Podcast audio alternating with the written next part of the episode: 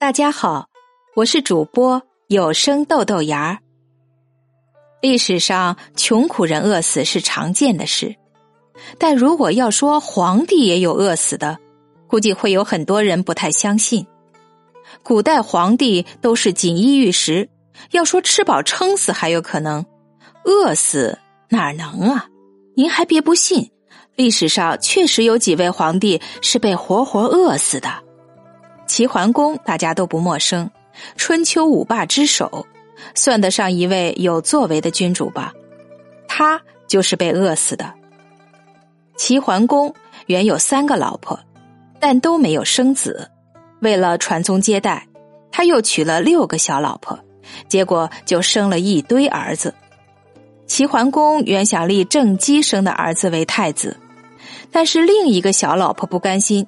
就勾结齐桓公的宠臣树雕与易牙，想办法促使齐桓公改主意。后来齐桓公病重，儿子们开始内讧，大开杀戒，哪还管得了老爹的死活？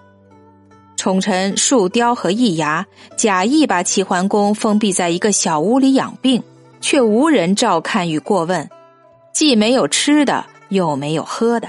后来。当然是被活活的饿死了。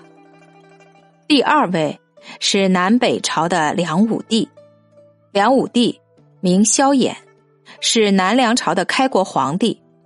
他在执政前期曾创造了良好的业绩，国家一度政局稳定，国库充足，文化繁荣。这位梁武帝一生酷爱佛教，自称菩萨皇帝，终日烧香拜佛。后来发展到不理朝政，晚年爆发侯景之乱。侯景出身胡人，为东魏叛将，投靠于萧衍。初入大梁的侯景想借通婚抬高自己的地位，于是想请萧衍做媒，向琅琊王氏陈俊谢氏两家求婚。这两家的声势与兰陵萧氏相比，有过之而无不及，但请求被萧衍拒绝了。侯景因此怀恨在心，后来梁与东魏通好，侯景担心自己会成为梁武帝交换东魏战俘萧渊明的筹码，便于公元五四八年起兵，不久攻陷建康，囚禁了梁武帝，将梁武帝饿死于台城，一代枭雄就此谢幕。第三位赵武灵王，一提起他。马上就会有人想起那个著名的成语“胡服骑射”。赵武灵王以绝对优势稳定了北方局势后，便不再满足于最初提出的奋斗目标，而是把主攻目标转到了中原，力图完成全国统一大业。为了腾出手来开疆拓土，他将王位传给了次子赵和，自称主父。然后统帅他亲自缔造的骑兵，准备从河套一带南下袭秦。如果他的计划得逞，弄不好历史也要重写。正当赵主父雄心勃勃时，赵国内部发生了政变。据《史记·赵世家》记载，惠文王四年，公子张作乱，先杀相国肥义，公子李成、李队起兵靖南。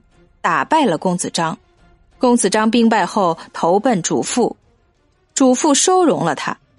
公子李成、李队围攻主父所居的沙丘宫，杀死公子章。他们害怕主父秋后算账，就将主父也围困在宫中。李队围而不杀，让赵武灵王只能龟缩在无法补充粮食、饮水和药品的沙丘宫里，难以脱困。三个月后。李队命令士兵打开宫门进宫查看，毫无意外，他们看到了赵武灵王油尽灯枯的尸体。